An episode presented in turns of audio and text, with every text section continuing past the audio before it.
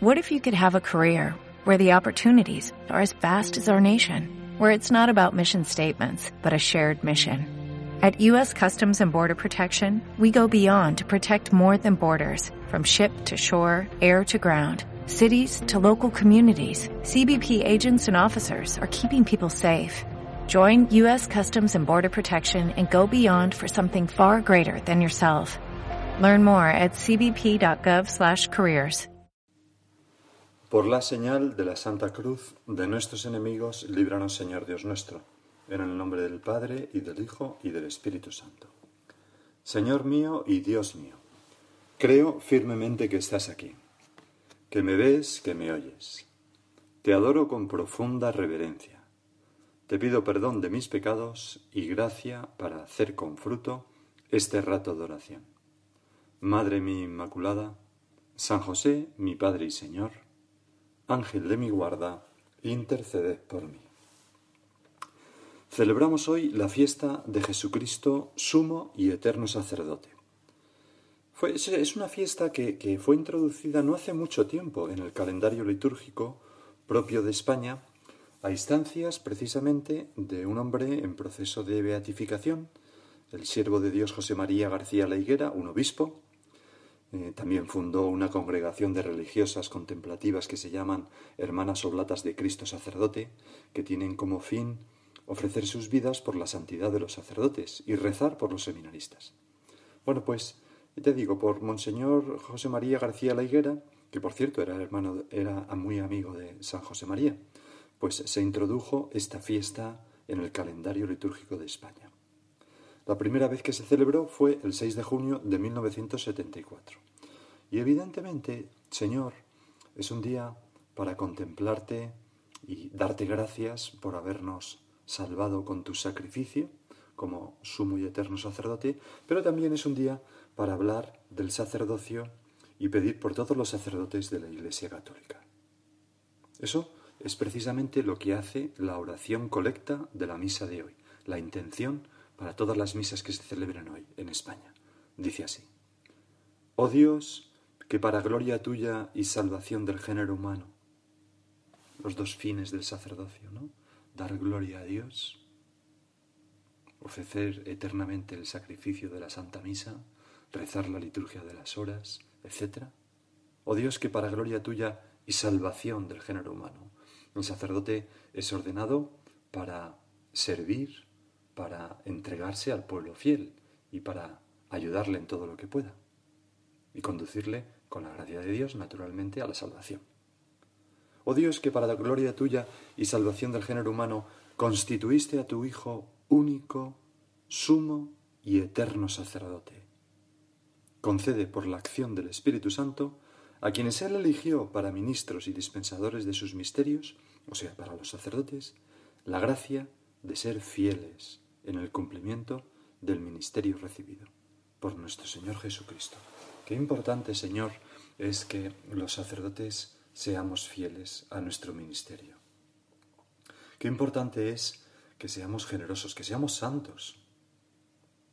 Qué importante es que a través nuestra brilles tú. Qué importante es que seamos buenos transmisores de la gracia. Qué importante es que estemos bien formados para poder aconsejar sabiamente a la gente. Son tantas cosas que, que impone un poco, ¿no? Qué importante es que seamos personas caritativas, acogedoras, afables, que muestren el amor tuyo a los demás. Es algo que nos supera, si no fuera porque tú nos eliges y nos das tu gracia. Tú que eres el verdadero y único sacerdote para siempre. Y nosotros te ayudamos a ti, participamos un poco de tu sacerdocio en el Evangelio que la liturgia pone hoy, en la misa, se dice que en aquel tiempo, al ver Juan a Jesús que venía hacia él, exclamó, Este es el Cordero de Dios que quita el pecado del mundo. Me acuerdo que una, una sobrinilla segunda, eh, había oído estas frases ¿no? en su catequesis de la primera comunión, cuando estaban en casa, me contaban que un día pusieron sus padres corderos en una familia numerosa, estupenda, y entonces pusieron cordero. Y esta, que era la hermana mayor, pues le decía a su hermana pequeña o a su hermano pequeño que no quería comerse el cordero. Cómete el cordero, que el cordero quita el pecado del mundo. Pero no, no ese cordero, ¿no?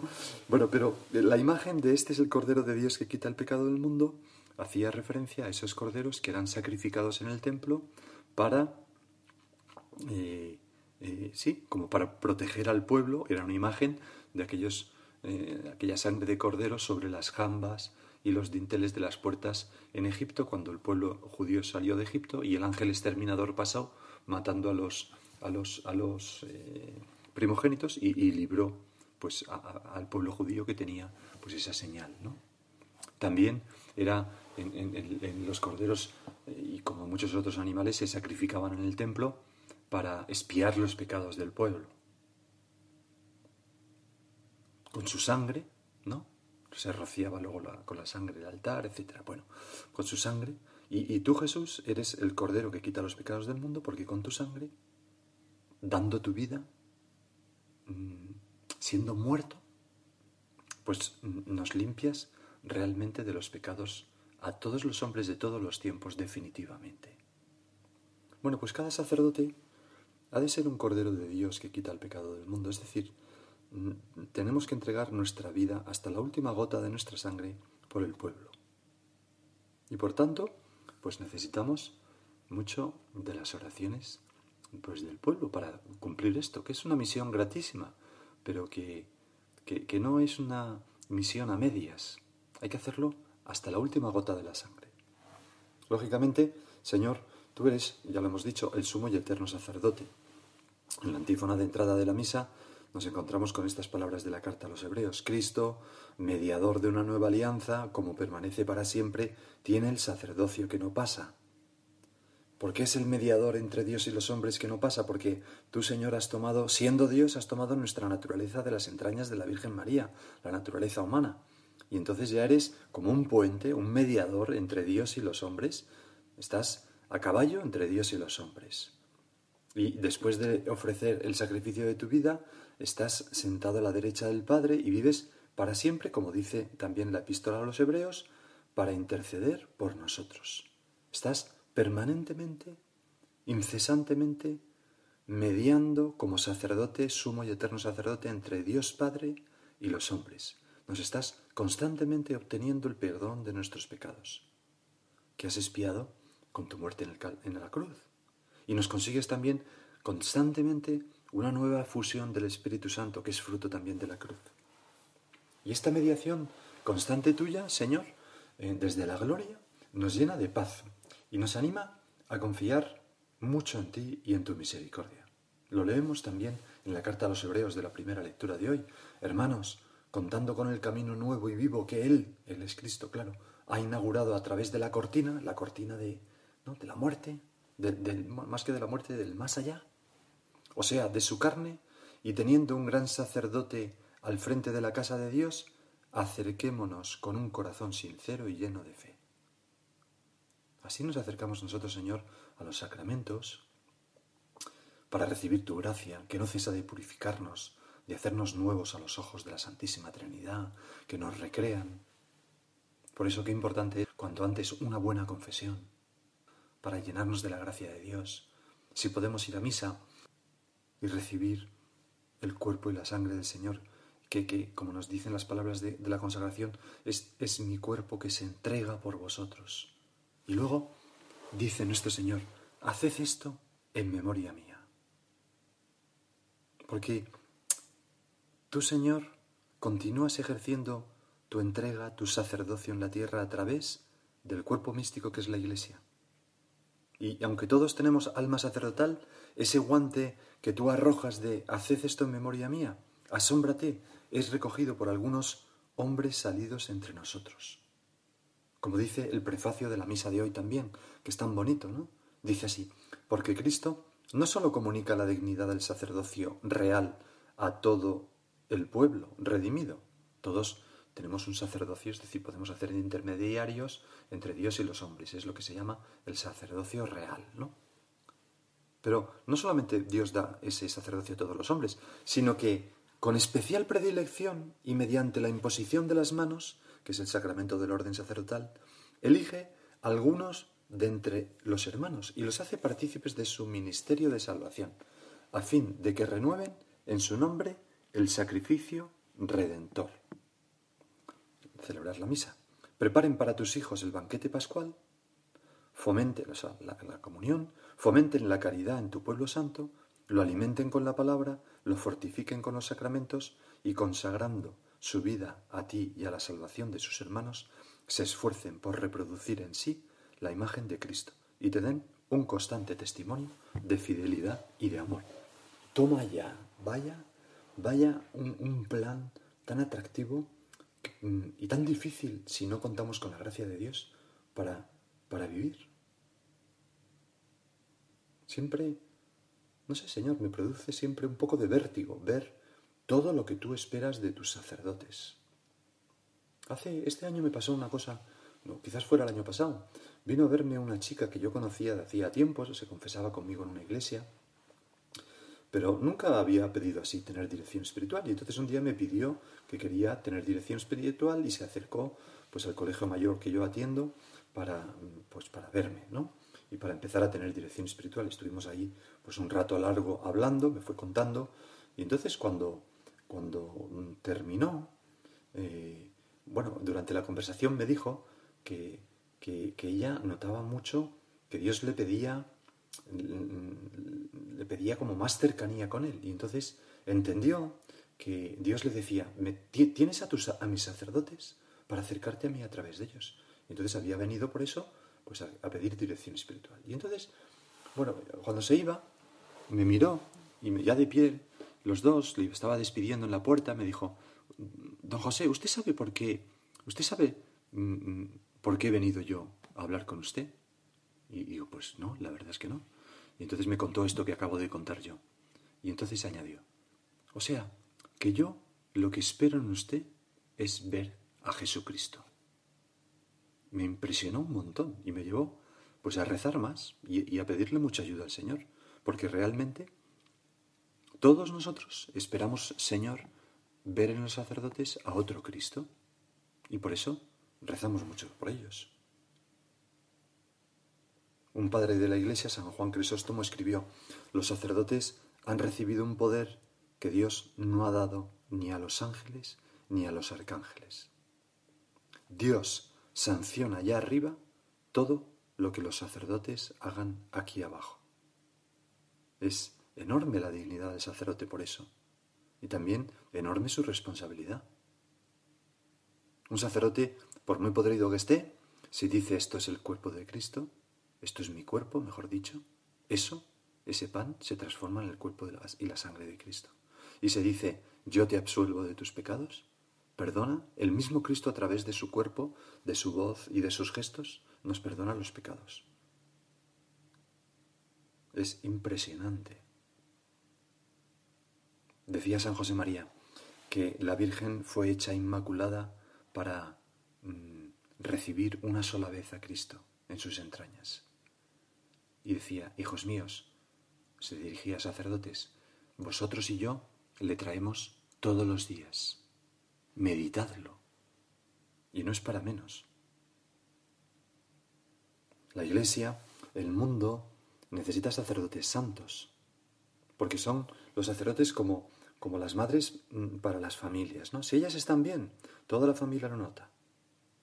Si ellas están contentas, toda la familia tiene alegría. Si ella está tensa, estresada, toda la familia va con nervios, especialmente los niños pequeños, ¿verdad? Que son como, como mm, eh, imitadores constantes de la actitud de la madre. Si los sacerdotes, si las madres están bien, toda la iglesia se beneficia porque los sacerdotes nos acompañan en cada momento de la vida. Apenas acabamos de nacer y ya derrama el agua para bautizarnos sobre nuestra cabeza. Nos dan la catequesis tantas veces, nos enseñan los misterios de la fe, nos dan el pan de Cristo, el, cuerpo de Cristo, no el pan de Cristo, el cuerpo de Cristo.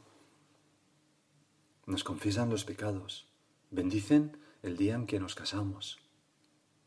Si necesitamos la unción de los enfermos, acuden a dárnosla a donde la necesitemos, etcétera, etcétera, ¿no? Y quizás el día que fallezcamos, si Dios quiere, tendremos un sacerdote a nuestro lado y también dirá unas oraciones en nuestro, en nuestro entierro. Nos acompañan desde que nacemos hasta que morimos. Por eso Santa Catalina, de Siena decía que, los sacerdotes son soles, que dan luz, calor a la iglesia y añadía, por podridos que estén. Pues, Señor, pon un amor grande en nuestros corazones a los sacerdotes de la Iglesia, especialmente al Papa y los obispos, pero a todos los sacerdotes. Eso es parte del don de piedad del Espíritu Santo, que nos lleva a amar profundamente a los sacerdotes. Además, los sacerdotes son como árboles plantados en la Iglesia cuyas raíces se nutren de la comunidad de la Iglesia. No están separados ni por encima de la comunidad, están mm, enraizados en medio del pueblo. Por eso necesitan de nuestras oraciones, necesitan de nuestro buen ejemplo, necesitan de nuestro cariño. Jamás hablamos mal de un sacerdote. Si hay que corregirle, se le corrige, como los hijos de Noé, que le taparon, ¿no? Cuando borracho y desnudo, ¿verdad? Los santos siempre lo han hecho así. Me impresiona mucho ver aquellas tertulias de San José María que están filmadas y, donde habla con mucha fuerza y dice, hijos míos, yo no conozco a ningún sacerdote malo. Puede haber alguno que esté un poco despistado en algo, pero no conozco a ningún sacerdote malo. Pues nosotros igual. Y si hay algo que debemos advertirle a él o a su superior, pues lo hacemos, pero, pero no hablamos con otras personas. Cariño humano también, todas las personas lo necesitamos. A veces lo que más bien hace un sacerdote es sentir que el pueblo le quiere, que sus feligreses le quieren, pero de verdad. Porque ningún sacerdote es malo, todos los sacerdotes han dado su vida y muchas veces están muy solos. Yo lo tengo muy fácil, soy un sacerdote de Opus Dei y estoy muy acompañado constantemente, ¿no? Pero hay sacerdotes que están muy solos, muy solos. y, y, sin embargo mm, están muy entregados a su pueblo fiel. ¿Cómo es posible ¿no? que la gente no lo tenga en cuenta? Una persona que da su vida para servir a los demás, que nos trae tantos tesoros. Yo estos días que he llevado la comunión a, la gente notaba el agradecimiento de la gente. ¿Cuánto puede el cariño humano? Recuerdo que en una ciudad de España eh, se, cumplía como una misa de acción de gracias por, la canonización de un santo, ¿no? Y entonces, eh, pues una feligresa, una madre humilde, sencilla, al sacerdote de su parroquia, al terminar la misa, la misa del 6 de enero precisamente, pues fue a la, a la, a la sacristía y le dijo, Padre Menganito, mire que estamos muy contentos porque eh, ha sido la mm, canonización de este santo que le tenemos mucha devoción y nos gustaría que como hay una misa de acción de gracias en la catedral, pues que si usted quisiera venir nos haría mucha ilusión que estuviera allí con nosotros, eh, concelebrando eh, con, con el obispo esa misa de acción de gracias. Entonces el sacerdote le contestó, pues no creo que vaya, la verdad, porque a mí ese, ese santo no me cae nada bien, dijo, ¿no? Y, y, y, y, una manera de hablar, ¿no? Y, además creo que habéis perdido el tiempo si habéis venido a por esto, solamente por esto. Y entonces eh, la, mujer le dijo, bueno, pues, pues nada, ¿qué le vamos a hacer? Pero no hemos perdido el tiempo porque eh, le habíamos traído también esto. Y abrió el bolso y sacó un paquetito y se lo dio. El sacerdote preguntó, ¿qué es esto? Pues esto es un pequeño regalo hoy, de, como es el Día de Reyes, es una pequeña colonia que le hemos comprado. Entonces el sacerdote casi se pone a llorar y le dijo, en 37 años, no sé si eran 37 o 32, pero bueno, un, número así, en 37 años que llevo de párroco, nunca nadie me ha regalado nada por reyes. Iré a esa misa. ¿Veis? A veces el cariño de un feligrés consigue más que pues que un decreto del Papa. Nosotros tenemos que pensar en nuestros sacerdotes y acompañarles, ¿no?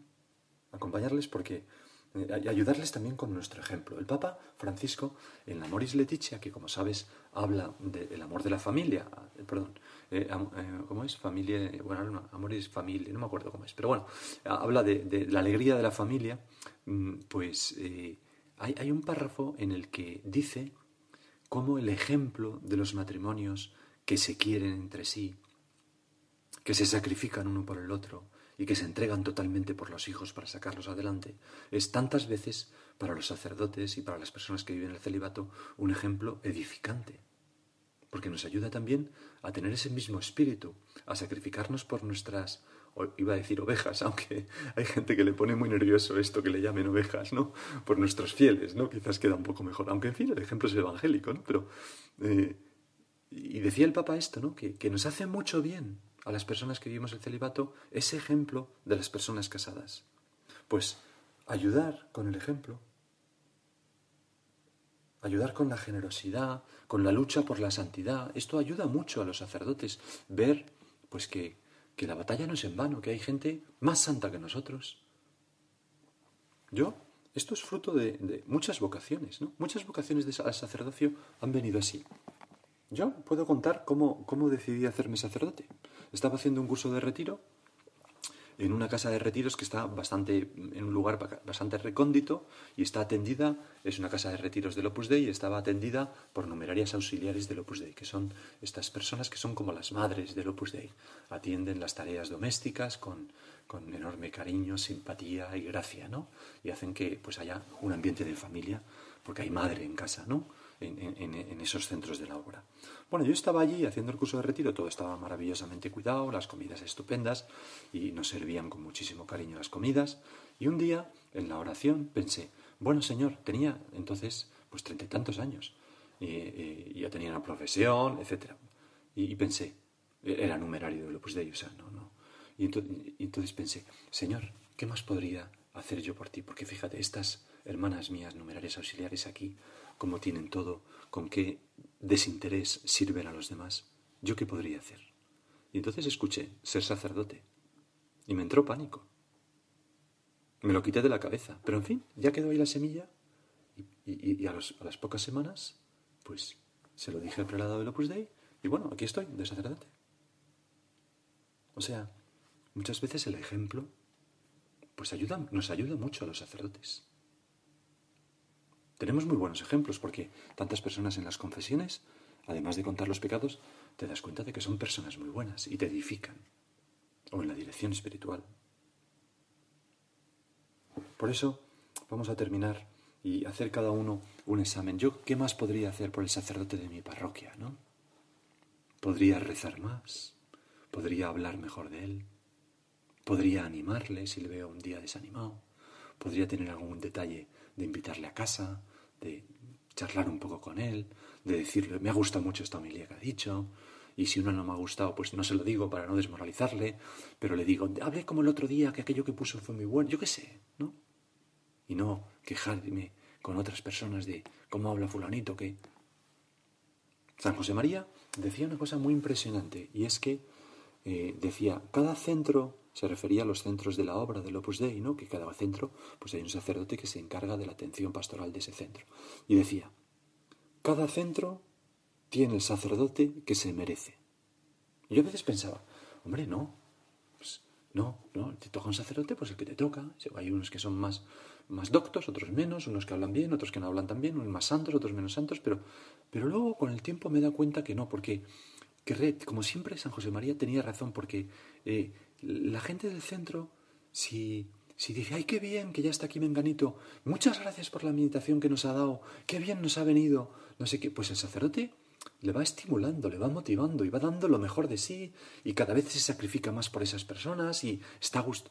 Lógico, porque somos seres humanos. Y si ese mismo sacerdote va a un centro donde nadie le dice nada, donde cuando llega le dicen, ah, perdone, se nos ha olvidado avisar que hoy al final no teníamos meditación, después de que ha cogido el coche para ir para allá, o cuando notan que, que no le valoran, pues somos humanos, es inevitable. Pues al final, ¿qué pasa? Pues que se te quitan las ganas. Se te quitan las ganas. Cada centro tiene el sacerdote que se merece. Cada parroquia tiene el sacerdote que se merece. Si en una parroquia mandan un sacerdote y la gente le ve con cariño, le trata, le acoge, ese sacerdote lo hará estupendamente. Y si no le tratan así, lo puede hacer también estupendamente, porque tantos sacerdotes son santos. Pero también puede ser que lo haga un poco peor, porque le entren dudas, le falte autoestima, piensa que nadie le dice nada porque él lo hace fatal. Y a lo mejor no es verdad. Por eso, Señor, vamos a hacer examen de cómo podríamos nosotros apoyar más a los sacerdotes que, que tenemos cerca y que se dedican a nosotros.